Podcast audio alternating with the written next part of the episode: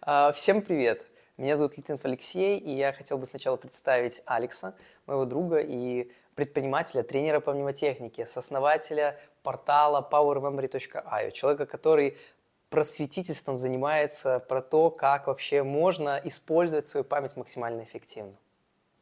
Ну, я также от себя представлю Алексея Литвинова. Он является сооснователем стартапа AMIA. Опыт работы софтвер-инженер более 10 лет. Работал solution архитектором в EPAM, работал как senior software инженер в Lyft и учится находиться в дискомфорте, выходить за границы э, себя для того, чтобы быть эффективным и продуктивным по жизни. Ну, достигать своей цели быстрее, скорее. Достигать Мне дальше цели, вот да. это вообще и ключевая тема нашей сегодняшней беседы. И И чтобы было более понятно, можем рассказать зрителям, где мы именно познакомились. Ты помнишь? Мне кажется, это было в тренинговом центре. Там а, различные курсы мы проходили, и три года назад мы задумались о том, что все курсы, которые мы проходим, они дают пользу, но они не настолько э, эффективны, чтобы мы стали эффективными. И появилась идея э, разработать э, какую-то свою систему продуктивности и эффективности, э, над которой мы, э, в принципе, работали где-то около полутора лет. Ну да. Ну, чисто для себя, чтобы Да, чисто для себя. То есть идея в чем? Идея в том, чтобы а, не просто воспользоваться каким-то советом из книги, как быть эффективным, продуктивным, а именно, а, чтобы это все было системно, потому что много фишек есть, но, как показывает практика, люди эти фишки используют, кто-то одну неделю, а время, кто-то да, один день и потом сливается. И вот захотелось построить такую систему, которая будет замкнута и которая будет работать всегда. То есть система, которая сама себя защищает и позволяет э, каждый день идти к своим целям. Да, да, абсолютно. И я, кстати, помню, вот почему еще мы начали. Я переехал тогда в Польшу в конце 2019 года, наверное, по работе. И э, я помню, что тогда мне было как-то сложно сфокусироваться и как-то структурировать как-то всю свою работу, заметить, что я делаю, что я не делаю. И вот тогда, в принципе, мы начали над этим первый раз так серьезно общаться каждый день и работать над этой Ну, системой. по сути, если слушать голосовые сообщения в чате, который мы организовали, это уже будет как курс. Да, в каком-то смысле. Да, да. потому что мы проверяли на собственном опыте, э, через собственную практику вот различные фишки, подходы, э, моделировали успех других людей. В НЛП есть такое Да. понятие, как в аналитическом программировании, как моделирование. Это когда мы очень критически, э, конкретно подходим к тому, что человек делает с целью добиться тех же результатов. Да, ну по сути это наблюдение за другими людьми и э, понимание того, что делают конкретно они, чтобы это можно было повторить нам и получить тот же результат. В общем, в чем история? Мы долго этим занимались, я помню, потом как-то остановились, я переключился на другие фокусы, когда вернулся в Беларусь, у меня там были другие истории, Алекс занимался сам этим, продолжал это все делать. И э, вот недавно, пару месяцев назад, э, даже я бы сказал месяц назад, я стал снова об этом задумываться, об этой теме. В общем, проходя вот это, если проматывать эти пару лет, то в итоге сейчас мы пришли к тому, что можно свести вот эту тему продуктивности именно для себя, опять же, то, что мы делаем, это к чистому времени работы продуктивной. То есть потому что можно сделать, можно запланировать 10 действий, и они будут быстрые, они будут маленькие, они могут быть эффективны или неэффективны. Но э, если мы будем фокусироваться не на количество действий, а на чистое время, сколько мы их делаем, именно оптимизировать свое чистое время работы, подразумевая, что все это время мы делаем действия эффективно, делаем прорывные действия, которые максимально приближают нас к цели быстро, то, в принципе, на этот показатель, на единственную метрику можно и ориентироваться. То есть Ну, вот это на одна время. из э, главных э, метрик. Ну да, одна из главных метрик. И даже я вот встречал такое вот мнение для э, некоторых людей, это было просто инсайтом, делать акцент именно на количестве чистого времени работы, а не на количестве выполняемых дел. Ну, с точки зрения начального комфорта. Понятное дело, что за показателями ре- результативности там, тоже мы следим, но э, первое, что нужно понять, это насколько вообще вы вовлечены в движение к своим целям. Сколько чистого времени в день вы тратите на то, чтобы идти к своим каким-то амбициозным целям. То есть очень важный показатель, который отрезвляет, и э, для этого э, мы используем специальную программу, Ну, э, ну, трекинг. Да. да. Ну, Никаких, много никакого спонсорства, да, просто вот как-то опытным путем, а трекер называется, ну, если что, там, наверное, ты где-нибудь добавишь в описании. Да. Вот. Но суть в том, что почему, опять же, мы не фокусируемся на количестве дел. Потому что в процессе делания в течение дня может получиться так, что изначальный план, который планировал сделать, получится после какого-то действия, что он уже нерелевантен, что уже нужно другое что-то делать. Или, допустим, я запланировал, если бы 5 каких-то задач на день, я их сделал и все. А, допустим, сейчас только час дня, я понимаю, что я бы еще мог сегодня продвинуться безумно к цели, но я же запланировал 5 задач, значит, больше делать не буду. Время в этом плане действительно отрезляет, потому что мы можем, типа, принять, что все, я работаю, там, не знаю, по 6 часов чистого времени в день, или по 10, например. И, соответственно, сколько я задач сделаю за это время, столько сделаю.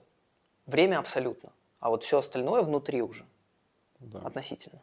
Ну, есть еще такой показатель, э, в принципе, в экономике. а, Время, которое тратит работник. Ну, некоторые могут подумать, ну, 6 часов, я на работе, там, 8 Ну, часов. что такое 6 трачу. часов? Это же Да, но дело в том, что мы имеем в виду фактическое время движения. Потому что если взять там какого-нибудь э, работника, то 8 часов, естественно, ну, кто-то и работает, но в основном все пытаются там Да, уйти на перекур, Конечно. вот, и чистое Большую время часть времени это какого-то в немного трансе. другое. Да. То есть это именно чистое, непрерывное. Мы с тобой на такое вроде определение Да, сошлись, непрерывное и честное. непрерывное, максимально эффективное время работы. Да. То есть когда я честен с собой, делаю максимально эффективные действия, непрерывно. Вышел в туалет, остановил. Да. Или Таймер. даже если вы почувствовали, что вы отвлеклись, то можно минус 10 минут списать. То есть я так делаю, бывает там и час списываю, когда я понимаю, что занимаюсь чем-то не тем. Да, или сидел там, залип в YouTube какой-нибудь, такой, бля, что я делаю? Ну, обычно такое не происходит, потому что сразу осознание, что где-то я не там. Ну, когда да, быть. по таймеру уже работаешь, то уже там Да, то есть выбрасываешь. само вот это вот фоновое понимание, что ведется трекинг, э, позволяет вам э, быть в фокусе. Я предлагаю немножко копнуть так глубже, ну, такой небольшой ликбез, минутку, с точки зрения биологии проведу. А, Я знаю, что у тебя другие на этот счет мнения, я это в курсе, ты это свое расскажешь. А, Я хотел просто сказать, что то, что наука на данный момент сформулировала и знает, это то, что э, фокусом человека, по сути, управляют а, на биологическом уровне гормоны. Three neurochemicals together, acetylcholine, epinephrine, and dopamine, really allow you to get focused, Гормоны, в основном три гормона, но я буду говорить про два. Это дофамин и это адреналин. То есть, чтобы э, удерживать фокус на какой-то области, нам нужно, чтобы у нас в виде нейромедиаторов в мозгу было выделено достаточное количество в нужных пропорциях адреналина и дофамина. Зачем это знать? Затем, что мы можем подумать и поискать, какие активности вызывают выброс дофамина и адреналина, и для этого можно что-то сделать в эти активности, чтобы было проще сфокусироваться на работе. Потому что суть чистого времени работы – это, по сути, то, к чему мы подведем, это э, чтобы сидеть и работать как можно дольше, при этом не делая что-то лишнее, не теряя эффективность, но делая как можно больше одним заходом. Из таких активностей, например, э, это то, что вот опять же в начале э, Алекс перечислял, то, что я делаю, это холодный душ. Я использую это с утра для того, чтобы сесть, сфокусироваться тоже иногда. Это может быть пробежка 20-30 минутная, потому что она вызывает выброс адреналина, а холодный душ и адреналин, и дофамин. А, Это какие-то активности типа прослушивания бинарных битов, 40, 40 Гц частота. То, что то есть исследование про то, что а, их прослушивание перед фокусированной деятельностью вызывает выброс адреналина, и, соответственно, мы можем фокусироваться и удерживать фокус дольше, проще. И вы можете попробовать. На YouTube есть вот эти видео 40 Гц, binaural beats. Э, Очень легко попробовать и вот с ними вместе Ну, работать. по сути, здесь идет э, последовательная завязка. Ты сделал какое-то действие, э, вырабатывается дофамин, ты начинаешь Да. делать свое действие, и вот эта вот выработка, она продолжается, когда вы делаете свое действие, и ваше действие, оно становится, становится для вас тоже приятным. Вы начинаете потихоньку получать удовольствие от вот этой вот задачи. Ну, как минимум, проще замотивироваться, потому что эти гормоны, они как бы бах, Да. у тебя в нужные отделы мозга идет, все идет. Ну, адреналин, он везде выделяется, на все отделы, но дофамин вот конкретно на те, которые высшие То отделы есть мозга. это позволяет Да. вам фокусироваться. То есть, в принципе, Да, я с этим да. согласен. Просто э, еще хотел э, сказать о том, что почему вы не сфокусированы на движении к своим целям, э, могут быть другие причины. Могут быть причина, там, связанная, может быть, с какими-то бытовыми делами. Вот собаку надо выгулить, а, и вы не, и вы не можете найти время свободного для того, чтобы заниматься. И даже если вы начинаете заниматься, все равно фоново э, вы понимаете, собака не выгулена, э, или там хочется кушать, и чтобы это приготовить, надо сходить в магазин, обратно, потратить время на готовку. Э, поэтому полезно понимать, что могут быть другие какие-то причины, и надо их искать. То есть, если вы не можете сфокусироваться на каком-то деле, то надо задать себе вопрос, э, почему. Кстати, про голод тоже говорят, что вот голодным фокусироваться проще. На самом деле, если посмотреть на этот график, именно как это же тоже изученный уже предмет, то фокус у вас хорошо работает, если вы, а, как бы, если представить так вот, здесь вы голодны, здесь вы сыты, то вот так вот выглядит степень вашего способности фокуса, где чем ниже, тем лучше способность фокуса, где-то вот так вот. То есть в среднем состоянии, когда человек ну, как бы и не чувствует переполненности, при этом не очень голодный, то сфокусированный гораздо более, гораздо лучше работает.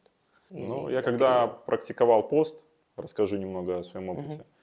Сухур – это утренний прием пищи до рассвета, и ифтар – это вечером. Но я сухур вообще полностью почти не принимал, потому что было лень вставать до рассвета. Ну, иногда было, там, вставал, я что-то ел. Но в основном один раз в день я питался, это можно назвать еще интервальным голоданием. И где-то на четвертый день я вот почувствовал некоторую свободу. Так обычно утром встаешь и сразу мысли, так, надо скоро есть.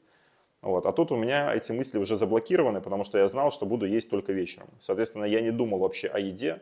Да, я был э, голоден, но я был сфокусирован там, на отдыхе, на какой-то работе это тоже мне ну, помогало сфокусироваться. Именно вот такая вот установка. Я поем, но это будет в какой-то определенный момент времени. Потому ну, что, ну, есть там всякие сладкоежки, любители покушать. Вот. И они пока не скушают там какой-нибудь... Э, Или кофе не выпьют. Э, да. Кстати, это тоже еду. миф, особо кофе очень слабо помогает фокусироваться. Кофе, кстати, как работает, оно э, делает более чувствительными рецепторы приема дофамина. То есть нам проще замотивироваться.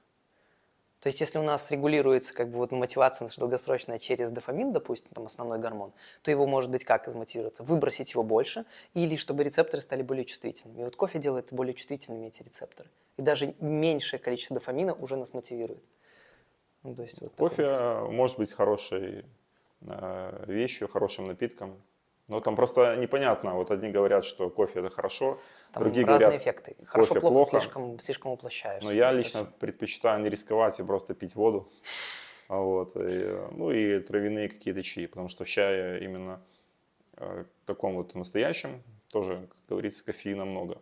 Ну, я, кстати, слышал, что еще ямамата есть такое, там матеин, и он вроде как с кофеином очень хорошо ну, даже лучше по каким-то свойствам. Но это отдельно, это сейчас не тема нашей беседы. В общем, mm-hmm. суть такая, что вот система продуктивности, чистое время – это наш главный фокус, это больше работа чистого времени работы. Когда мы эффективно можем выполнять работу без понижения какой-то, не знаю, эффект, ну, вот, без понижения эффективности, самый главный критерий. То есть, если mm-hmm. проработать 10 часов чистого времени, но при этом в это время сидеть и раз в минуту кликать мышкой и ничего не делать, например, или там каким-то спортом заниматься и делать 10 минут перерывы между подходами, залипать в телефоне. Как бы чистое время есть, но эффективность нулевая. Поэтому тут важно, чтобы было большое количество чистого времени работы и эффективность оставалась на том же уровне, либо выше даже повышалась. Ну да, тут э, можно следить за четырьмя показателями, то есть продуктивность, эффективность, результативность, интенсивность. То есть как бы вроде бы одно и то же, но разница есть. Вот продуктивность, я вот э, дам небольшое определение. Продуктивность Давай. это, например, вы делаете 10 задач за час. Mm. Да, вот это вот продуктивность. Эффективность это вы, например, делаете эти же задачи, но без напряга. То есть, может быть, у вас там оптимизирована какая-то работа. Ну, эффективность это про то, как э, тратить меньше ресурсов и делать э, столько же. Вот, поэтому ну, да. Продуктивность плюс эффективность плюс э, результативность. Результативность может немного страдать. Ну, например, это зависит от ваших, вашего планирования. Я там вот могу, бывает, там поставить себе там, на день 10 каких-то дел. И если я каждое дело выполнил, моя результативность 100%. Вот. Ну, как бы такой показатель. Но еще вот интересный показатель, сегодня вот я об этом думал, э, интенсивность. Интенсивность mm. это э, то, как вообще быстро вы работаете. И я вот задумался о том, что действительно, когда ты начинаешь э, вот этот процесс форсировать, ускорять, то есть работы, то тогда даже и повышается фокус. Ну, например, э, просто вы работаете за компьютером и мышкой, там, курсором тянетесь до какой-то папки. И как вы это делаете? Вы это делаете ну, в нормальной скорости, с нормальной скоростью. А можно же делать это быстро. Как это с чтением. То есть вот многие проходят курсы по скорочтению, там обещают, что вы там сто раз будете быстрее читать. Но по факту э, норма чтения, ее людям хватает. Если вы хотите читать быстрее, вы можете просто ускориться силой воли в два раза, а то и в три-четыре. Поэтому вот это и про интенсивность. Угу. Но основные показатели да. продуктивность и эффективность, конечно. Ну да, я бы, я бы вообще сократил это то, что мы фокусируемся на количество времени общее, которое мы работали за день, и э, то, что у нас в это время не падала эффективность. Если да. у нас начинает падать эффективность, нужно адресовать эту проблему. Там, делать остановку на секунду какую-то, на минуту там, и возвращаться к деятельности. Или вообще ну, как-то разбираться с причинами. Может, проблема в гормонах, может, вам нужно что-то там сделать, может, нужно понять, где твой интерес находится. И следить за тем, э, действительно ли вы приближаетесь к своей цели. А то может так получиться, что у вас там 200 часов работы чистого времени, и вы вроде бы довольны, но по факту да. от цели вы, может быть, даже наоборот где-то отошли да, на несколько шагов назад. Поэтому вот обязательно надо вот это контролировать. Да. Ошибка будет очень быстро двигаться не в то направление. Верно. это будет ошибкой. Хорошо, это был достаточно такой теоретический аспект. Давайте переходим к практике. А, с чего людям начать? Я могу сказать свой опыт, что я начинал с практики того, что я работал такими помидорами. То есть техника помодора называется. У нас есть 25 минут непрерывного чистого сфокусированного времени, потом 5 минут перерыв. Ну, можно варьировать там 20 минут, 30 минут, там, 5-минутный перерыв. Каждые 3-4 помидора делается более длительный перерыв, там в полчаса-час. Ну и, соответственно, вот так вот можно работать. Вот это, в принципе, начало. То есть научиться непрерывно фокусироваться хотя бы 25 минут без отвлечений на YouTube, на еду, на звонки и так далее. Там, ну или если звонки это ваша деятельность, тогда только этим заниматься. Да, и тут еще надо учитывать, что сама техника, она достаточно известная. А, везде о ней говорят, и я тоже о ней слышал до 2018 э, года. И вот в какой-то э, день э, я начал это применять. Когда это было? Это было после того, как я прошел мастер-класс по продуктивности, антипрокрастинация, вот что-то такое. Я заплатил а, где-то 15 долларов. Mm. Да, а, вот, за три часа. И из трех часов вот единственное ценное, что я вынес, это именно вот эта техника помидора. Но дело в том, что я уже о ней знал, но я ее не использовал, как и многие. И мне было, ну, стало жалко денег, что это я потратил, а ничего не вынес. В итоге я решил, ну ладно, помидор советует, буду пробовать работать по помидору. И вот первый день э, был очень эффективен в этом плане, потому что я 8 часов работал и, получается, сделал 16 помидоров. Mm. То есть 25 минут я работал, 5 минут я отдыхал. 25 минут работал, 5 минут отдыхал. И вот так вот 8 часов. И это было для меня э, достаточно таким удивительным опытом, потому что это сработало на удивление. Оно звучит, может быть, просто, но тем не менее здесь можно понять, как это работает. Когда 25 минут вы начинаете чем-то заниматься – чем, чем-то, может быть, сложным, что вам не нравится делать, вы все равно э, чувствуете, что скоро будет отдых. 25 минут, в принципе, э, быстро проходит, но когда уже наступает этот отдых, э, в какой-то момент вы не хотите отдыхать, вы хотите продолжить, потому что возникает инерция. То есть 25 минут вы делаете, потом хорошо. инерция. И вы себя как бы прерываете, и 5 минут вы отдыхаете. И вот этот вот как бы залп, он остается да, и потом вы делаете следующий помидор. Тут еще важно вот эти 5 минут э, не сидеть в соцсетях, э, чем-то другим заниматься, а просто ничего не делать, смотреть потолок. Да. В англоязычных исследованиях литературе это называется deliberate defocus. То есть э, такой выборочный расфокус. Я чем-то занимаюсь, например, там посуду складываю в это время. Или там, не знаю, лежу, смотрю в потолок. Но не то, что там э, скроллю ТикТок или Инстаграм, или лажу там по Ютубу. То есть это нет, это, это все-таки очень сильно включает все, всю систему мозга. Но это действительно с того, чего можно начать. Как, э, скажем так, начальная, такой, начальная цель – научиться вот эти непрерывные фокусированные куски времени работать. И структуру для себя наладить. Потому что тут важна структура. Работа, отдых, работа, отдых. Да. И для этого можно использовать приложения. Там, я пробовал и расширение, и переложение. Есть даже физический помидор, такой вот с таймером. Да.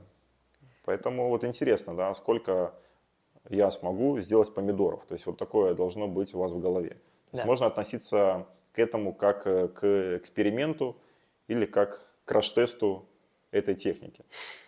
В каком-то смысле, да. Ну, цель это все равно в наибольшее количество времени за день поработать. Да. То есть максимизировать чистое время работы за день и за неделю, и за месяц, и вообще пока не достигли цели. Получается так. И второе, к чему мы приходим, то есть после помидоров, как бы а, то, что считается как бы золотым стандартом уже в науке по фокусу, то, что именно исследования проходят современные, это такие ультрадианные циклы, которыми работает наш мозг. Можно их взять за основу для работы по фокусу. То есть они говорят о том, что мозг работает циклами по 90 минут в целом.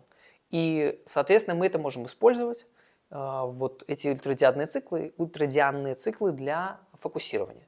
То есть это значит 90 минут непрерывной работы, после которых уйдет 10-30 минут вот этого вот расфокуса, такого осознанного, расслабленного расфокуса. То есть это может быть плюс-минус там 90, но вот это как бы такой золотой стандарт, к чему стоит прийти. И это непросто на самом деле. То это, это 90 минут. после помидоров. Да, это после того, как вы уже растянули свой вот этот контейнер способности фокусироваться, вам уже там помидор, вы там уже за рамки этого помидора выходите, уже два помидора можете сделать, то вот следующий ваш ориентир – это ультрадианный цикл 90 минут плюс 10-30 отдыха. Да, потому что я вот уже помидоры давно не использую. Достаточно вот э, сесть за работу и получается иногда и 4 часа работать без перерыва. Да. Ну, рекорд был 16 часов. Вот, 16. да. Но это во, во время монтажа. То Да. есть, когда делаешь монтаж, то есть ты погружаешься. Это, естественно, немного, с другой стороны, плохо, да, потому что вот потом все-таки такое состояние было немного разбитое.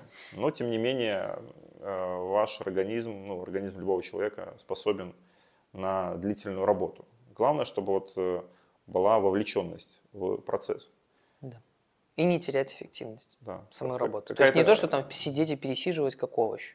какая-то деятельность, э, она, ну, такая вас сразу вовлекает, а есть деятельность, которая требует все-таки какого-то сосредоточения с вашей стороны. Когда вы, например, про- просто планируете свой день, это тоже деятельность. Кстати, да, вот в чистое время работы мы тоже это вот должны учесть. Когда вы работаете 90 минут, это может быть просто планирование. То есть вот сколько ты планируешь вот в среднем? Наверное, в день минут 20-15 получается. Я вот просто больше. обнаружил, что для многих людей планирование это что-то вот э, написать на бумажке 5 пунктов и все. Ну и забыть про этот план. Ну или все-таки делать. Но на самом деле планирование это, я бы сказал, один из самых сложных э, этапов работы. Чтобы не двигаться не туда. Да, и вот многие этого не понимают. То есть это нормально, что вы вот сидите и думаете о том, что делать дальше, и у вас ничего не написано, но прошло 90 минут. исходя из долгосрочной цели. То есть у меня есть вот Да. цели, подцели, может быть, какие-то, я к ним иду, и вот я думаю, что мне сегодня нужно сделать наиболее самого лучшего, самого, там, не знаю, продуктивного, самого прорывного, что я должен сделать, чтобы приблизиться к этим целям. Это тоже чистое время работы включается. Вот у меня были различные направления, вот помню по сайту powermemory.io, я э, пла- планировал, э, то есть писал roadmap 21 час. Время это отслеживал и получилось 21, ч- э, 21 час чистого времени. Просто тупо планировал, ну и написал там сколько-то действий, которые нужно выполнить, чтобы закрыть одну версию сайта, перейти к разработке следующей версии сайта. Да. Но мы говорим еще и тут важный момент, что есть деятельность, которая проще, которая сложнее. То есть, если простая деятельность, например, там, переносить кирпичи из одного места в другое, то тут чистого времени работы может быть и 10 часов, и такой, типа, что это такое? Потом какая-то умственная деятельность уже сложнее. Самое сложное – это не предс- то есть, когда надо постоянно планировать, и это хаотичная разнообразная деятельность в разных ролях Да, что-то по разработке, что-то позвонить, кому-то поговорить, там, э, кого-то там нанять, уволить, поехать, договориться, заняться там социальными сетями, там, э, как это вообще, то есть и творческое, и конкретное, то есть, ну, но все это в чистом времени. То есть почему мы вот фокусируемся еще раз на времени? Потому что внутри этого времени мы должны быть честны с собой и делать максимальное количество действий. В том числе и планирование, вот еще раз. В том числе и планирование. Потому да. что вот я возьму тоже вот этот твой пример с кирпичами. Почему кирпичи можно перекладывать там и 10 часов, и 12 часов? Потому что понятно, что делать. А когда вы начинаете планировать, как дойти, достичь своей цели, вам непонятно, как это сделать. И вы э, можете там потупить 5 минут и слиться. Ну, 5 минут это уже много, обычно минута. И все, сразу мозг переключается, тянет э, руку там, к телефону, вы смотрите YouTube. Вот тут, кстати, помогает очень структура. То есть, я думаю, на уровне этап, на, на этапе, например, помидоров, я точно 25 минут буду сидеть. Да, вот это вот э, Потом точно 90 минут я буду то, сидеть. что реально помогает. Да. И, ну, ты начал тему про то, что можно и больше. Да, можно и больше. То есть задача просто э, создавать систему свою на самом деле. Вот то, что мы говорим, там помидоры, э, ультрадиарный ритм, это все хорошо, но все равно, даже воспользовавшись этими приемами, вы можете легко слиться. Поэтому здесь вот такой инсайт может быть для людей. Инсайт в том, что надо строить свою систему. То есть у нас, у тебя система есть, у меня система, они во многом пересекаются, где-то расходятся. Но главное, что ты делаешь действия, ведущие к цели, и я делаю действия, ведущие к цели. Поэтому тут надо э, думать э, больше самому. То есть анализировать, понимать, почему вы не делаете сегодня что-то. А если сделали, тоже, кстати, хорошо проанализировать. Почему у вас сегодня был продуктивный день. То есть надо э, анализировать и позитивный опыт, и негативный.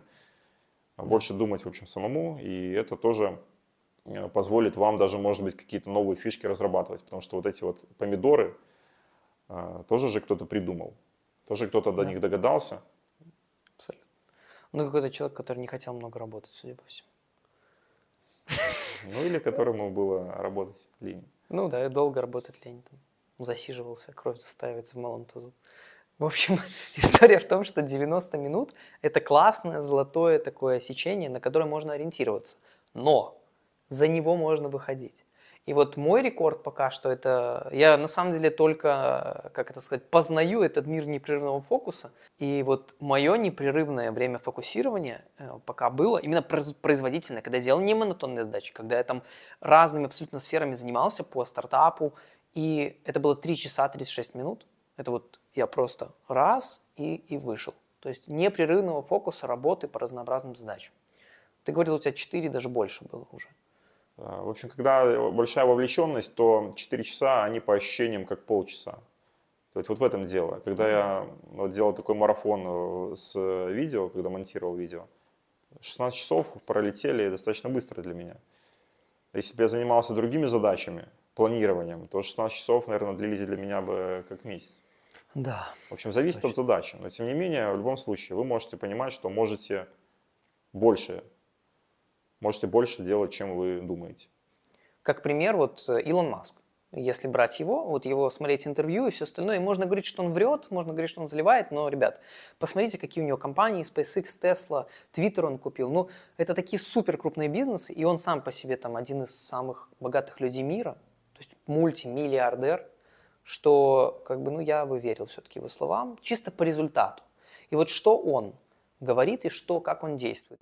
My workload went up from about, I don't know, 70 to 80 hours a week to probably 120. Um, so, yeah, I go to sleep, I wake up, I work, go to sleep, wake up, work, do that seven days a week. I'll have to do that for a while. No choice. Когда он купил Twitter, он сейчас стал работать больше, по 17 часов в день. До этого у него стабильная работа 14. Ну, 17 часов в день он сказал, я уже тут ночую в офисе, вот на диване сплю. И все, и так вот работаю. Уже нет времени там даже на то, чтобы уехать куда-то. Но 14 часов – это его стабильный показатель. Но при этом э, это, скорее всего, не чистое время это не работы. чистое, точно. Да. Но я думаю, что очень близко. Там, я думаю, где-то часов 10, наверное, Ну, часов 12. 10 где-то, да, может быть, и 10-12, будет. я думаю. А Мы на это и ориентируемся. Да, У нас как такая типа вот цель э, вот, выйти на 10 часов чистой работы Да. в среднем, то есть на протяжении месяца. Вот это вот именно так. достаточно такая привлекательная цель в плане продуктивности. Предварительно перед этим видео я в своем инстаграме и телеграм-группе подкаста я проводил э, опрос Вообще, какие могут быть, скажем так, людей проблемы и возражения по поводу того, чтобы работать вот этого чистого времени, работать больше? Потому что цель это в том, чтобы работать больше чистого времени, потому что это как такая ультимативная метрика для приближения к нашим целям. Если мы честны внутри этого времени, отслеживаем там себя, не делаем лишнего, не двигаемся в ту сторону, то вот мы будем считать, что вот мы двигаемся максимально быстро к цели, чем больше времени мы работаем чистого. Правильно? И вот мы провели такие опросы, и получается, что первое такое, это оказывается, все сталкивались с выгоранием. Представляешь? Сто процентов опрошенных, кого я опросил и с кем я так пообщался вживую, сталкивались каким-то образом с выгоранием. Вообще четыре стадии выгорания выделяет психология современная. Там, ну, первые три не для нас не так критичны, нас скорее интересует четвертая, потому что она и пугает людей в основном. Четвертая стадия выгорания – это состояние депрессии, когда уже там все, ты ничего не хочешь, ничего не можешь, не только по работе, но и вообще в жизни. Полнейшая апатия, отключенность от жизни, дисбаланс гормональный, биологи- биохимический. Э, это единственный способ, который на данный момент э, КПТ тоже, когнитивно-поведенческая терапия в такой ситуации предлагает, это смена профессии и рода деятельности. Потому что как бы мозг настолько уже э, создал прочные связи о том, что это ужасно, плохо, смерть и так далее, что все, уже туда не вернуться. То люди боятся в основном вот этой четвертой стадии, когда все, я больше ничего не хочу, ничего не могу, у меня проблемы со здоровьем, проблемы со здоровьем, там психосоматика, все, трындец. Но дойти до этого на самом деле достаточно сложно если уметь отдыхать и создать структуру отдыха и работы. А что мы подразумеваем под отдыхом? Ну, изначально нам непривычно, что на самом деле нам должно хватать отдыха сна. То есть, если брать пример Илона Маска, как он отдыхает? С таким количеством часов не помедитируешь там долго днем и не поспишь, дневной сон не получишь.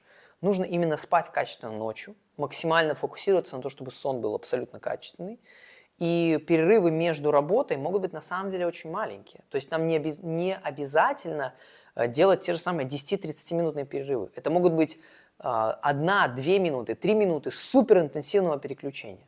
Те, допустим, переключения, которые я обычно использую, это стояние на гвоздях, вообще выносит за 5 минут. Ледяной душ. Вот попробуйте, даже если вы с самой загруженной головой, пойти под ледяной душ, и вы посмотрите, как вас быстро переключит. Просто лежать, медитировать, вот полная тотальная осознанность. Лежание какое-то, дыхательное упражнение Вимхов, допустим, предлагает очень крутые дыхательные упражнения, когда мы резко делаем вдохи, 30-40 вдохов, потом задержка дыхания долгая после выдоха. То есть таких несколько раундов. Это буквально 5 минут, но это переключит мгновенно. И поэтому важно понимать, что отдыха на самом деле не так много нужно, как люди думают. И выгорание здесь часто используется как отмазка того, чтобы не работать. Да, она проявляет себя как страх. Я боюсь выгорания, боже мой. Но на самом деле этот страх защищает меня от того, чтобы работать больше. И если копнуть в эту тему, если оптимизировать свой сон максимально, заняться серьезно этой темой, если узнать вот эти практики быстрого переключения и отдыха, то у вас освобождается столько часов в дне, что вы не будете знать, что делать. И это тоже может быть, кстати, сопротивлением, потому что скука вот эта, когда непонятно, что делать, не хочется как-то, ну вот, неинтересно. Работой неинтересно заниматься, а времени до, хрена, и вроде как отдыхать не хочется, потому что энергии достаточно. Что тогда делать? И тут тоже может начаться такой, боже, как мне плохо в этом всем. Что время бывает лишнее. Те, кто сталкивались с этой скукой, когда нечего делать, они понимают, о чем я сейчас говорю. И поэтому это много всяких сопротивлений. Но мы об этом дальше поговорим. Ну, скуки, э, я дополню, скуки не может быть у того человека, у которого четко поставлена цель, и не просто цель, а цель, которая его вдохновляет. Потому что если у вас много свободного времени, то, естественно, вы его будете тратить э, для того, чтобы что-то Может. делать для себя. Просто есть проблема распространенная. Многие люди идут к целям не своим. Ну, по, по сути, если брать э, наемного работника, то он идет, да, к своим каким-то целям, но это движение ограничено зарплатой. Как вот э, в IT-сфере я знаю, если человек зарабатывает 2500 долларов, то 8 э, тысяч долларов он приносит компании. Компания ему дает только 2,5. Это вот был конкретный пример. Человек просто работал и подсмотрел, сколько действительно он зарабатывает. То есть так, ну, в любом случае мы работаем на какие-то чужие цели, но главное не забывать про цели свои. И тогда э, выгорание тоже не произойдет. Вы просто будете, как вот есть эзотерическое такое учение, трансерфинг реальности, вы будете сдавать себя в аренду. То есть вы понимаете, что да, сейчас вот я работаю, мне не нравится моя работа, но тем не менее вы четко понимаете, что вы это делаете временно, может быть, стремитесь э, накопить какую-то сумму для того, чтобы открыть какое-нибудь, например, свое дело. Еще может быть выгорание вообще в движении к цели. Например, кто-то говорит, что э, трекинг времени – это задротство. Я mm. вот тоже в своем телеграм-канале э, делал небольшой опрос. Как ты думаешь, вот это возражение, оно имеет же место быть? Что это задротство? Ну, в том плане, что... Что, что, ты... под... что здесь подразумевается? Подразумевается, что ты вот, э, получается, должен следить за временем, то есть нажимать на кнопки. Сейчас я например, изучаю китайский язык, ты поставил трек. Вот. Ну, Потом да. надо нажать на стоп, э, ты пошел поел, опять надо включить и следить за временем. То есть люди боятся вот этой вот э, рутины. Но я могу сказать, что как человек, который вел трекинг э, своей жизни 24 часа 7 дней в неделю, то есть на протяжении больше года, могу сказать, что вы этого даже не заметите. И наоборот, здесь вот э, трекинг, он дает э, неочевидные преимущества.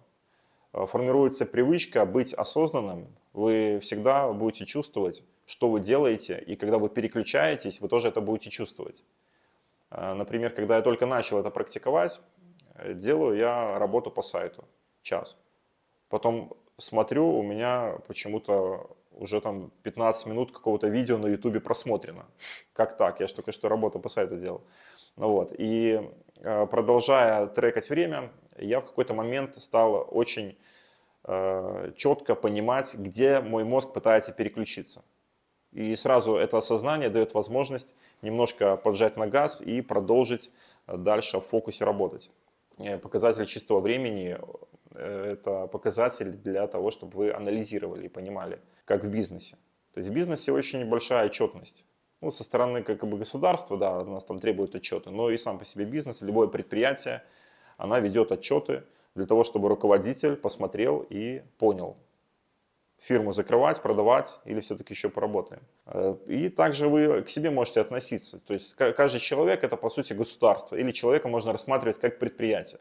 И когда люди говорят, какие отчеты, там, трекать время, это ну, ерунда, то есть я забью, то посмотрите еще раз на бизнес и на государство, то есть на организации серьезные, которые действительно работают и достигают своих целей. И вы пересмотрите вот свое отношение. Э, ну, также еще, может быть, срабатывает негативный опыт, когда люди уже пробовали что-то такое делать. Да, вот я тоже помню, э, такой вот был аргумент. Я уже это пробовал, и я слился. Но если вы слились, это не повод не начать заново. То есть вот такая вот привычка как бы глупая тоже есть у людей. У них что-то не получилось, все. Они об этом думают. Может быть, еще раз попробуют максимум, но потом сольются. Но тут фишка в том, что вы можете пробовать и начинать а, сто раз. В любом случае, на всей дистанции вашего пути вы увидите, что там 40% времени у вас будет в трекинге. И вы уже даже вот по этим 40% можете сделать какой-то анализ, сделать для себя какие-то выводы. Ну, знаешь, это действительно тяжело может быть. И я понимаю абсолютно этот аргумент, но он как бы лицемерен, то есть что это задротство. Если у человека есть цели, и он хочет их. Допустим, я хочу там, э, не знаю, стать миллионером, но вести трекинг – это задротство. Тогда это лицемерно, потому что ты хочешь результат, но ты не хочешь ни хрена делать. Ну извини, это как бы нереальная жизнь, это фантазии, Э, состояние у младенца в утробе, когда ему все поступает через трубку вот эту. И да, но в реальном мире не так. Это мы уже подходим к возражению «это тяжело». Да, это точно. И это, кстати, тяжело, действительно.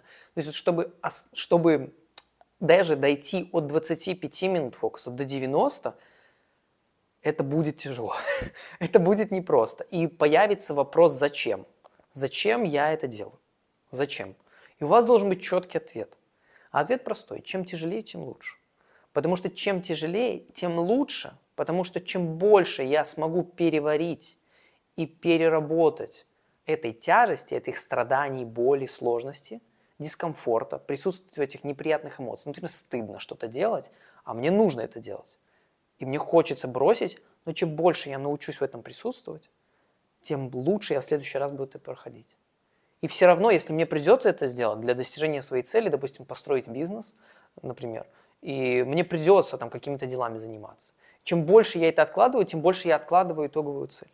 Поэтому чем, если тяжело, это значит хорошо. Это значит, я вышел за границу своего комфорта, и я двигаюсь уже за пределы этого. Я быстрее могу достигнуть своей цели. Некоторые цели вообще невозможно достигнуть без дискомфорта. Потому что можно полагаться на э, то, что для вас легко дается, на предрасположенности какие-то. А если вам просто тяжело общаться с людьми, ну вам нужно открыть магазин. Ну вам очень тяжело. Ты что? Ну все, не открыть магазин, не делать этого. Господи, ну и что? Ну, быть в этом дискомфорте придется. И дискомфорт это хорошо. В любом случае, там потом происходит так, что слово тяжело остается, а по факту вам уже не тяжело. То есть вы привыкаете. Вот я, кстати, с этим не согласен. Если ты все время будешь толкать, свою, то есть твоя граница, она все время будет двигаться. Если ты хочешь все время двигаться быстрее и быстрее и развиваться, и действительно пушить свои границы, то тебе всегда будет дискомфортно. А Просто то, где для тебя было дискомфортно сегодня, завтра тебе будет комфортно. Тоже формируется привычка выходить за границы. Привычка 100%, да. но будет тяжело. И это точно. Вот я прямо не хочу, чтобы у людей сложилась иллюзия о том, что это будет радостно, легко Ну, есть радостно. еще у меня вот э, подход э, немножко другой. Да, то есть надо понимать, что будет тяжело, но если вы, например, такое понятие, как тяжело, забудете, то вам будет легче. Потому что здесь еще надо учитывать э, магию слов. А, если мы говорим «мне тяжело», да, мне будет тяжело, ну, то, естественно, здесь такое идет э, внушение дополнительное, которое может являться некоторой такой... Ну, если это хорошо, если человек понимает, что чем тяжелее, тем лучше, то круто. Я столкнулся с чем-то, я могу себя преодолеть. И тут формируется, кстати, такая уверенность, которую не внушить со стороны. Когда у тебя есть свое воспоминание и знание о том, что ощущение твой мозг помнит, о том, что ты проходил уже, что ты был в таком дискомфорте и справился, то вот эта уверенность, ее по-другому никак не купишь. Она да, тебе будет давать будет столько да. уверенности. То есть да, оно друг на друга будет. То есть я сегодня справился, и завтра, и там, и там, и вот в этом, и в спорте справился, и в том, и в том. И потом, чем больше этот запас, этот мешок за спиной, чем больше этих вот реальных того, чем я горжусь, где мне было дискомфортно, но я смог, тем проще мне будет осмелиться на то, чтобы даже попробовать что-то. А в любом случае, тяжело, это значит, что вы тратите энергию. А если взять там пример с э, поднятием штанги, угу. то в какой-то момент э, человек будет поднимать там 100 килограмм, да. там 150. И ему тяжело, но для него это нормально. Да. Потом для него становится нормой там 155 килограмм. Но чтобы к этой норме выйти, здесь надо учиться входить в мгновенный дискомфорт. Потому что комфортно, вот есть такая вот привычка у людей, а, всегда там, выбирать мгновенное удовольствие, мгновенный комфорт вместо а, мгновенного дискомфорта. А, хотя мгновенный дискомфорт, он может принести долговременное удовольствие. По-любому. Ну, получается, вы там не занимаетесь на 100 килограммах, потому что это уже для вас норма, вы берете 110, вам некомфортно, но вы это делаете, потому что знаете, что в долгосрочной перспективе это принесет э, э, результат. А, есть такое когнитивное искажение, гиперболическое обесценивание а, будущей награды. А, вот был эксперимент, э, людям предлагали 500 долларов, сейчас прямо мы вам дарим, или дарим через год тысячу. И большинство людей выбирали именно 500 долларов сейчас. Ну, возможно, это объясняется с точки зрения каких-то первобытных программ, когда наш предок видел худую какую-нибудь там а, лань, худого мамонта, э, он его убивал, потому что было рискованно ожидать мамонта покрупнее, потому что можно умереть. И э, вот это надо учитывать, э, при этом еще раз, вот учиться входить в мгновенный дискомфорт, потому что, как правило, да, это выход за границы, и это то, что приносит вам долгосрочное э, удовлетворение.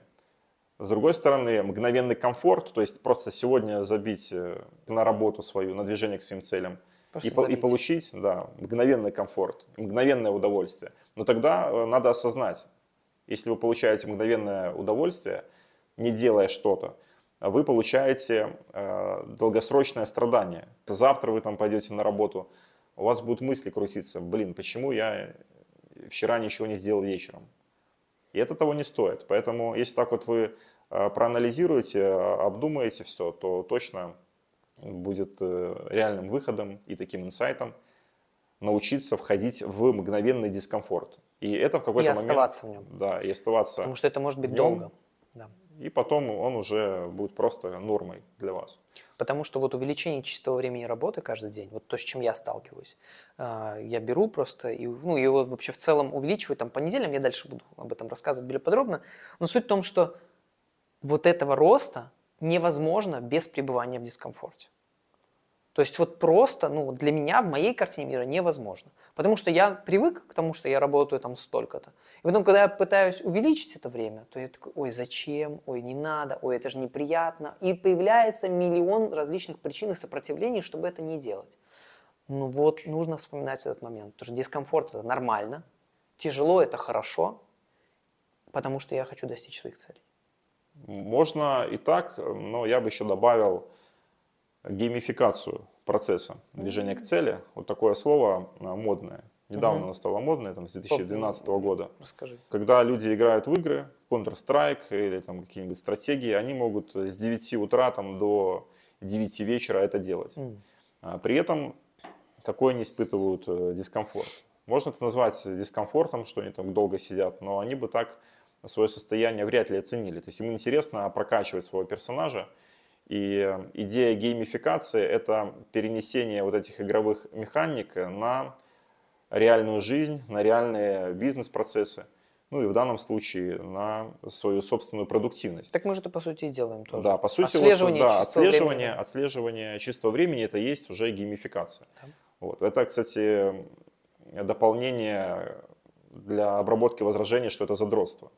М. Вот. Потому что когда действительно вы видите красивую диаграмму, которую легко получить, то вам становится интересно и приятно. Даже вот возникает такое соперничество. Да, вот помню, там Леша сделал там 8 часов, да, то есть я сделал 7 часов, и уже как-то Да, думаю, не, завтра, такая- завтра я сделаю больше. Да. Да. Э, Да, кстати, вот еще хороший такой прием – это с кем-то организоваться. Конкуренция. Да. Конкуренция, но вот именно в плане вашей э, продуктивности. Да, классно. Еще в ответах был такой момент про дисбаланс. Люди боятся, что типа вот как-то э, я не смогу дисбаланс жизни какой-то, я не смогу уделять время там партнеру своему, там э, я не смогу уделять время друзьям, я там не, ну короче как-то разбалансируется все и все развалится. Э, есть такое, и действительно вот это возражение самое, я бы сказал, э, мощное. М, Потому что если двигаться к своим целям, э, возникает очень э, много препятствий в плане, опять же, там жена может сказать, а что это ты сегодня мне меньше внимания уделяешь? А вы просто запланировали утром э, позаниматься каким-нибудь иностранным языком час. Но этот час обычно вы проводили с женой. И лежа здесь в уже... постели просто смотря Да. в потолок. И здесь жена уже начинает предъявлять претензии. А, Поэтому, когда человек ставит цель, то есть я считаю, что очень важно продумать, э, чем он будет э, э, жертвовать, то есть в прямом смысле. То есть, потому что это жертва. То есть вы выбираете вместо там, например, сладостей, если следите за своей фигурой, хотите похудеть, вы выбираете вместо сладостей не есть сладости, а это жертва. Вы же мгновенное удовольствие, сладость-то вкусная. Или вот бывает, кто-то записался в тренажерный зал, решил, все, я буду ходить в тренажерный зал. Но по факту он не учитывает то, что после работы ему надо полчаса собираться в тренажерный зал, а, надо, Забирать детей из школы. да, например, надо ехать, то есть как-то да, с детьми разруливать ситуацию, надо ехать туда, плюс там еще час заниматься, а, заплатить деньги за абонемент, плюс также окружение, там с друзьями вы раньше время вечером проводили, сейчас меньше проводите, потому что в тренажерный зал э, ходите. И вот эти жертвы надо, а, во-первых, э, осознать, а а во-вторых, э, понять, готовы ли вы к ним. Ну и, соответственно, когда вы осознаете, уже готовность можно настроить, сказать себе, я готов к тому, чтобы вот э, лишний, там, скажем, час времени в день тратить на свое здоровье, на спорт. В дополнение а, скажу еще про эффект краба. А, Самая такая вот главная жертва, да, а- обобщенная, это то, что э, окружение будет вас давить. потому что они привыкли видеть вас э, одним, воспринимать вас э, каким-то вот определенным человеком. А если вы начинаете меняться, то, соответственно, уже их мозги должны перестраиваться. То есть их нейронные связи должны начинать э, переплетаться как-то иначе. А это энергозатратный процесс. Это то же самое, что там, выучить 100 иероглифов. Вот когда ваш там, друг пошел в тренажерный зал, до этого он не ходил. Это то же самое, что ваш друг заставляет вас учить 100 иероглифов. Естественно, вы скажете, нафиг мне эти иероглифы, да, давай-ка ты в тренажерный зал ходить не будешь. То есть, ну, естественно, вы так прямо не скажете, но легко можно человека сглазить, не в плане там эзотерики, а как-то сказать, там, посмеяться, и вот этот человек э, услышит, поймет, и потом, там, как обычно бывает, абонемент на месяц, но ходил один день. Да, но это, кстати, неизбежно. И вот здесь, мне кажется, очень крутой пример, я сейчас вспомнил пример алкоголиков. То, что когда э, человек перестает пить, то на самом деле за это время, пока он пил, и все, весь его отдых был завязан на тех людях, с которыми он пьет. Как только он перестает пить, то ему уже не так интересны эти вечеринки, эти бухаловы, в, там, выезды какие-то алкогольные, эти рыбалки, потому что рыбалка ему была, например, неинтересна, ему было интересно пить там эту холодную водку и доставать из реки и, и закидывать. А тут это все меняется, и получается, чтобы человек перестал пить, нужно, ему придется поменять окружение. Да, есть просто такая данность жизни, а, называется одиночество. То есть мы вот даже сейчас э, сидим вдвоем, но по факту каждый человек, он одинок. То есть он с кем-то, а, может быть, да, объединяется, но чисто физиологически, мы же как бы не сиамские близнецы, ну, правильно? Ну, мне, кстати, здесь нравится то, что Погодин говорил, то, что с точки зрения э, этой экзистенциальной психологии, да, это один из четырех вот этих вот страхов, это страх одиночества базовый, но по факту нет, ну, мы не приходим в мир одни, мы все время, мы с матерью, потом мы все время с кем-то, потом мы это, тоже... Это так, я, я, это я говорю с другого немножко ракурса, что вот чисто физиологически вы всегда одиноки. Но взаимодействие с другим человеком да, возникает и организация. Но опять и вы не одиноки. Но здесь важно а, принимать одиночество и его не бояться. Это я вот говорю тем людям, кто, например, отказался от алкоголя. Mm. Потому что часто люди отказываются ну, да. от алкоголя, а потом опять видят, что с ними уже никто не общается. Однозначно. Вот, поэтому люди тут, э, появятся, тут надо, да, люди появятся, но чтобы они появились, Тут ждать не нужно, нужно прокачивать свои коммуникативные способности, записаться, например, на там, курсы по ораторскому искусству. Даже уже на этих курсах, вот как мы э, с Алексеем познакомились. После да. клуба алкоголиков. Есть... Страх вот одиночества, то, что я буду достигать, и я буду один в этом. Да, есть такое. Окружение будет меняться медленно. И это, кстати, один из тех дискомфортов. Это тоже, почему будет тяжело увеличивать время чистой работы. Потому что в это время, как ты сказал про жертв, мы не будем общаться с другими людьми и так. Есть еще одно возражение, которое писали, это, ну, кстати, очень логичное, некуда впихивать. Ну, там, не знаю, работа, потом дети, с утра их надо, кстати, завести, потом на работу, потом э, дети, потом жена, потом какие-то домашние дела, потом еще что-то там по машине сломалось, и все. И у человека нет времени. Вот как поступить, э, если у тебя такое сформировалось когнитивное искажение? Ну, надо понять, э, что жить осталось недолго. Да, если так вот подумать, 8 часов мы спим, 16 часов э, бодрствуем. Ну, стандартно вот это вот а, осознание. Но оно осознаваться должно не просто вот так вот на цифрах, 8, 8, 8, 3 восьмерки, а осознаваться вот в, в полной мере. И поэтому, если действительно вы имеете наглость мечтать о чем-то большем, то имейте наглость поменять жизнь. То есть надо вот кардинально менять жизнь, если вы реально хотите достигать целей. Ну, и как это сделать? Этого У меня нет не времени, ну вот просто нет. Вот, вот как раз таки отслеживание чистого времени, то есть мы говорили о чистое время работы. Да, Но только я, время работы. Я так. изначально э, вел такой эксперимент, отслеживал абсолютно все. Mm. То есть начиная там, как ты это делал? Начиная от сна, естественно, и заканчивая там даже душем и туалетом. Ты я в приложении создал? Да, в приложении я просто создал э, вот все задачи. Даже вот это вот э, полезное такое э, упражнение, выписать все дела, которые вы можете делать за день. Хм. То есть я на это потратил около двух часов. Это было достаточно сложно, но я вот проанализировал, потом какие-то дела добавлял. Ты вот сформулировал этот список, потом ты его внес в приложение, да. там, а я, я начал 24 на 7 трекать, что я вообще делаю на протяжении 7 дней после того, как 7 дней прошло, я вот смотрю и понимаю, что уходит столько-то времени на просмотр дней, 24 на р- 7. развлекательного контента. Или уходит столько-то времени на общение. Вот на общение у меня очень много уходило времени в Телеграм. И, На какое рабочее или дружеское? а, дружеское. М. То есть вот э, даже в плане того нашего опыта, когда вот мы начали впервые вот организовываться, разрабатывать систему продуктивности, Мгм. вот тогда мы достаточно много общались э, Да, в чате. да, и это, это стало проблемой.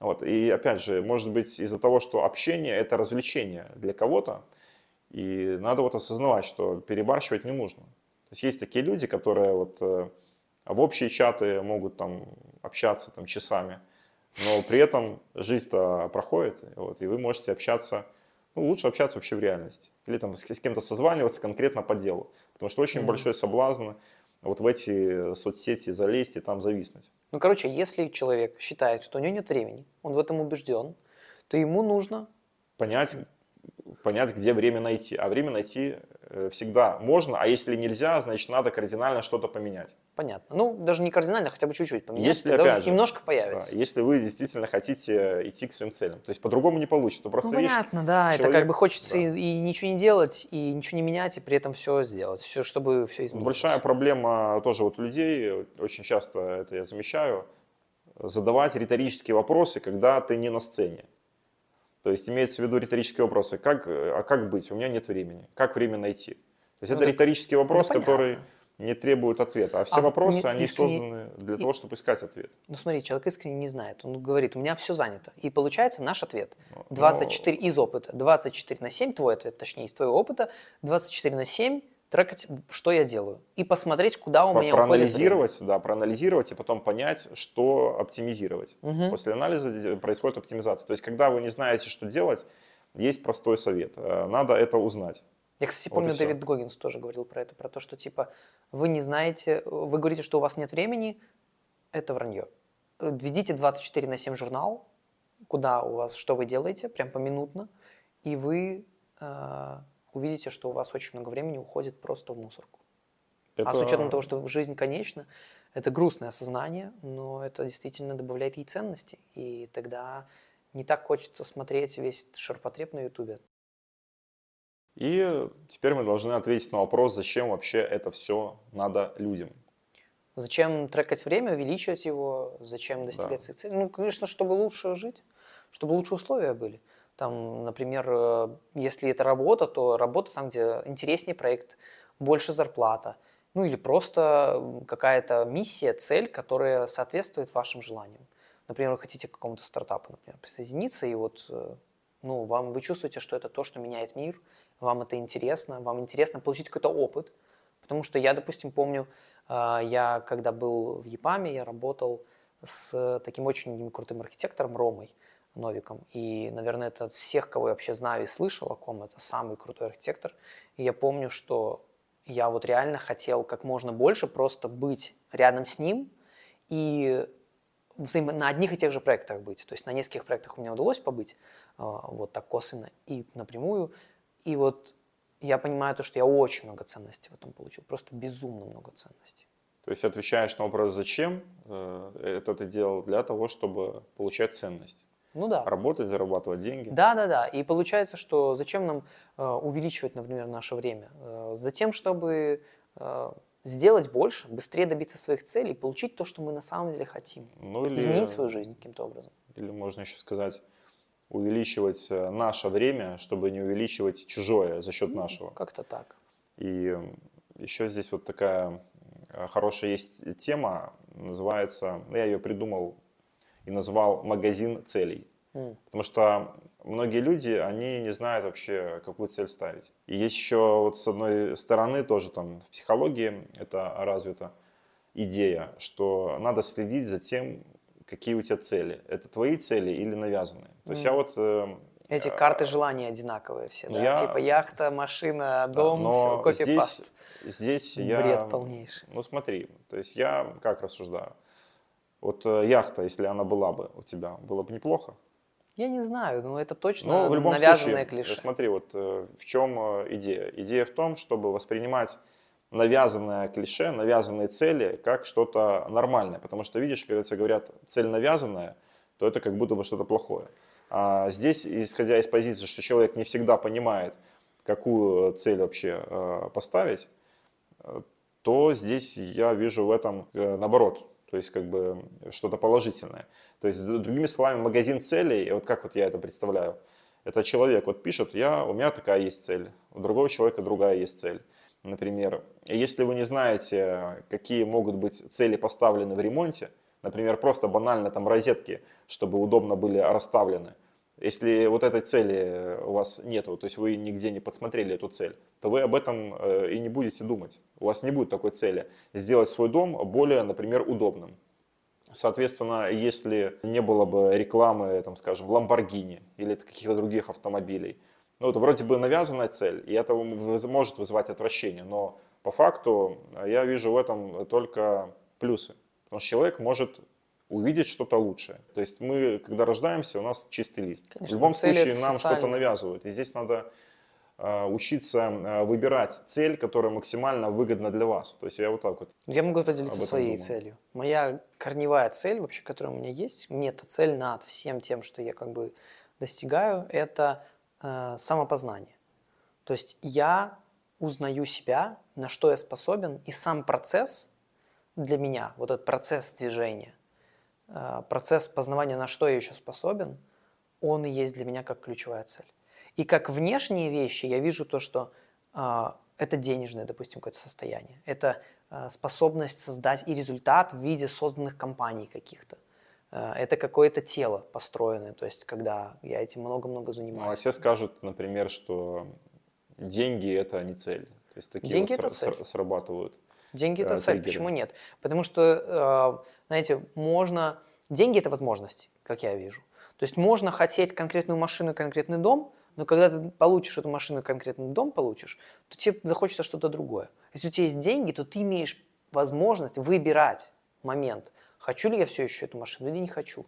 Хочу ли я вот после этого дома что-то другое? Да. Или я, не хочу. Я тоже согласен, что деньги это цель. Хотя еще раз, вот я не, неспроста этот вопрос поднял. А многие люди автоматически отвечают, деньги это не цель, потому что так сказали.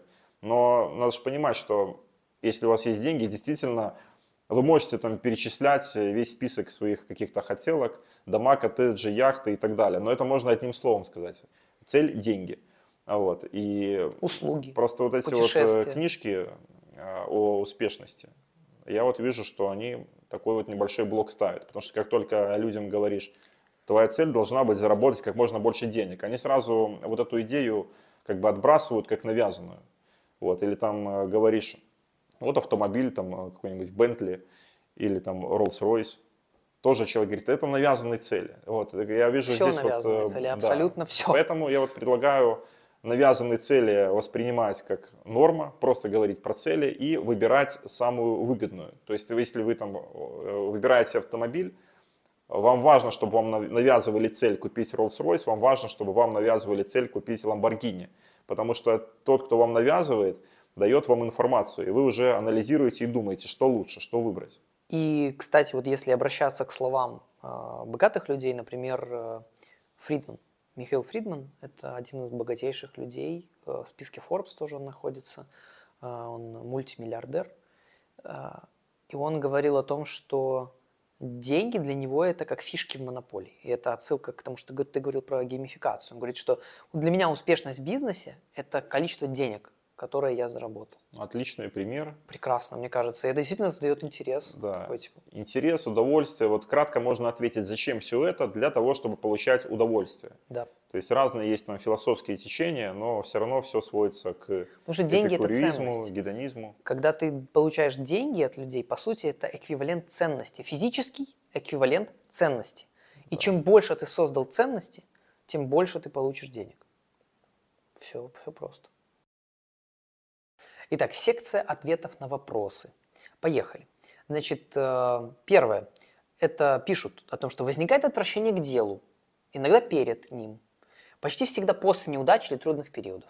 Ну, например, если человек, там, скажем, моет общественные там, туалеты, и у него отвращение, вот в этом смысле, то в этом, ну, как бы никак не бороться, менять э, работу. Но в любом случае надо осознать причину, потому да, что причину по-любому. э, мозг может очень легко обобщать. Да. У вас отвращение может э, вызывать начальник, Вот. И это все сказывается как бы на общей работе. Вам кажется, что вам работа уже это надоело.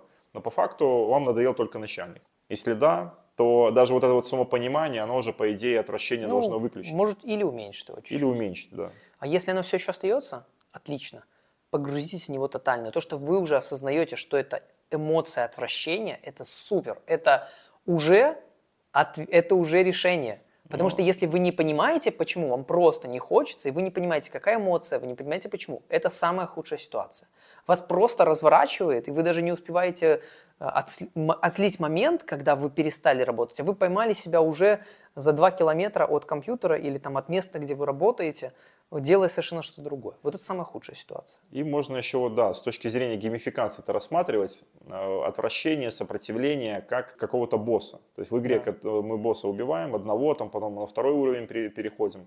Поэтому это наоборот, с точки зрения позитива, если вы будете рассматривать, вам сразу будет легче. Да, и Потому при- что чем же- больше я в этом присутствую, тем больше я прокачался. Вопрос номер два. При длительных нагрузках появляются плохие мысли, и они зацикливаются. В принципе, не хочется думать, когда работаю в высоком темпе. Ну, здесь э, надо тоже, опять же, отследить, что за мысли. Может быть, это мысли о там, какой-нибудь курочке, которая в холодильнике лежит, а вы голодны. А могут быть мысли просто какие-то отвлеченные. Я так понимаю, что отвлеченные. Ну, возможно, да. Все равно надо их осознать. И... Какие-то негативные и зацикливающиеся понять, мысли. почему эти мысли вообще возникают. Потому что эти мысли, это может быть попытка мозга э, заставить вас переключиться с вот ва- вашей какой-то деятельности полезной на деятельность другую. Или еще есть э, вариант канцелярская резинка. Универсальный инструмент, подсмотрел на форуме психологов, надеваешь на кисть руки и оттягиваешь эту резинку, как только у тебя возникает негативная мысль. И в какой-то момент э, ты опять негативно начинаешь мыслить, о чем там подумал, опять оттягиваешь и отпускаешь. То есть не, не со всей силы, но происходит такая вот э, самодрессировка, которая работает, я проверял, можно проверить эм, Такая поведенческая психология, да? да, в плане там даже ораторского искусства, на каждое слово паразит, оттягивать резинку и отпускать.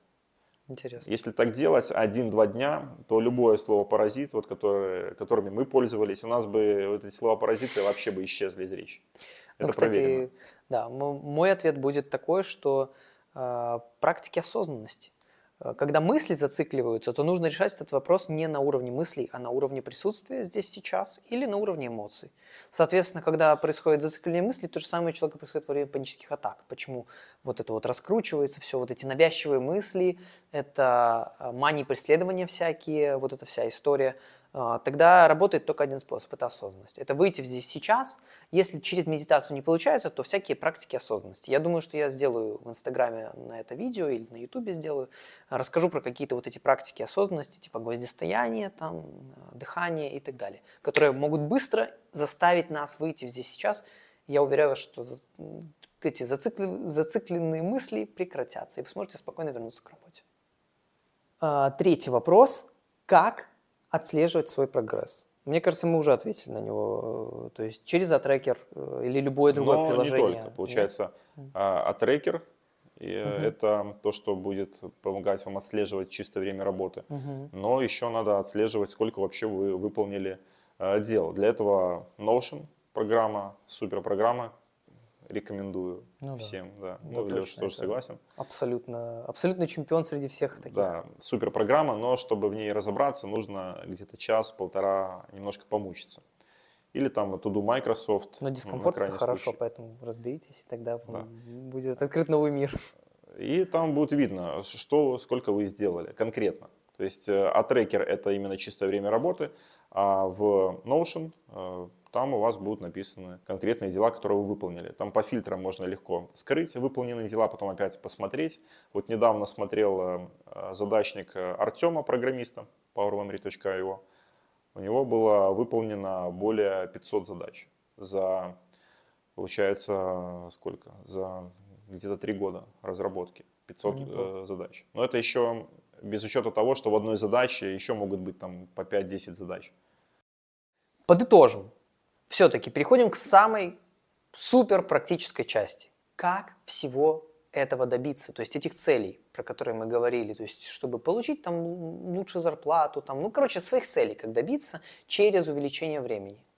Значит, первое – это отслеживать, сколько вы уже, то есть понимать, грубо говоря, метафорично, с какой ступеньки вы отталкиваетесь. Чтобы нам перепрыгнуть или перешагнуть на следующую ступень, нам нужно понимать, откуда мы отталкиваемся. Для этого нужно измерить, сколько я сейчас уже работаю ну или занимаюсь той деятельностью, которую мне надо. Если у меня вообще нет времени, то тогда сделать 24 на 7 трекинг, понять, куда утекает мое время.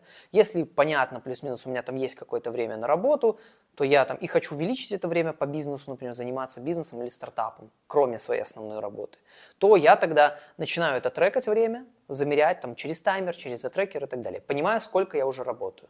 Отслеживаю, что а, этот следующее. При увеличении времени, что если я буду пробовать увеличивать это время, что не теряется, ну, продуктивность остается на том же уровне и эффективность не падает.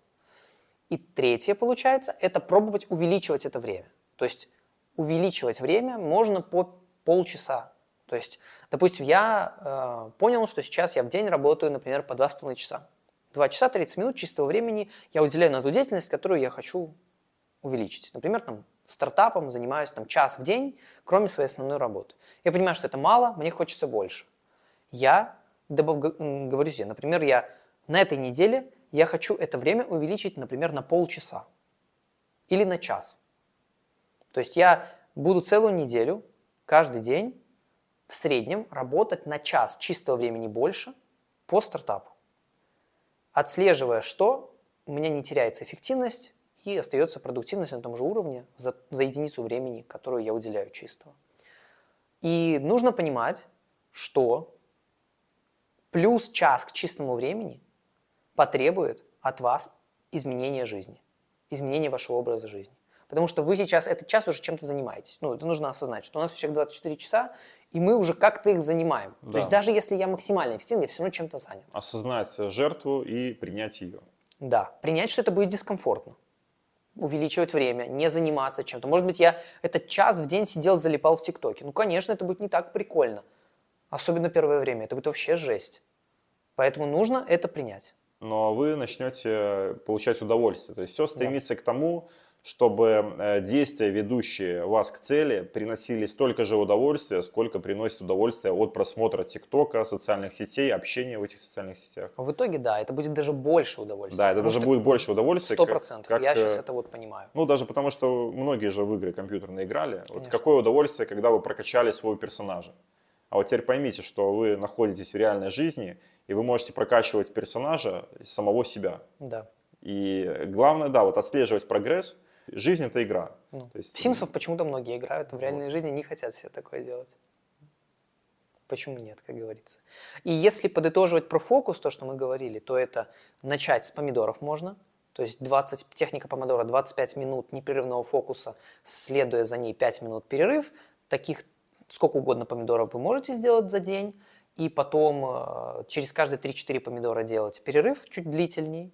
Это старт к тому, к чему как бы золотая середина, это ультрадианный ритм, 90 минут непрерывного фокуса плюс 10-30 минут дефокуса, и стремиться увеличивать это время. То есть смотреть, чтобы больше, чем 90 минут вы могли. 2 часа, 3 часа, 4 часа. Ну же представьте, реально, допустим, взять 8 часов чистой работы. На самом деле, вы когда начнете измерять свое чистое время, может быть, вы сейчас такие подумаете, ой, что такое что такое 8 часов? Это же какой-то, ну, типа, это бред. Я вот работаю, и это нормально. 8 часов – это мелочь. Но на самом деле, если вы будете делать не монотонную работу, а действительно двигаться к своим целям, делать прорывные действия, не заниматься самообманом и заниматься действительно тем, что вас двигает, то 8 часов чистого времени работы – это то, к чему я пока что не пришел. Сейчас я, э, я действую такими спринтами, наращиваю свое время, и у меня сейчас я, на, я, получается, две недели беру – и каждые две недели я увеличиваю свое чистое время работы на час. Типа вот, ну, у меня было по, по неделе это, сейчас две недели, потому что 7, я уже дошел до 7 часов чистого времени. Я вам скажу, что 7 часов чистого времени – это уже очень много. И тут приходится очень следить за своим отдыхом, за тем, что я потребляю. И у меня уже нету права на то, чтобы сидеть там в телефоне, потому что я просто не смогу на завтра быть энергичным, и все. Поэтому, когда вы начнете отслеживать, вы поймете, что такое 8 часов чистого времени. И представьте, что вы бы так действовали каждый день. И вот с чего бы вы могли добиться? С ума сойти. То есть делать только то, что нужно, и не делать того, чего не нужно. Да. И учитывать, естественно, отдых, потому что отдых это то, что нужно.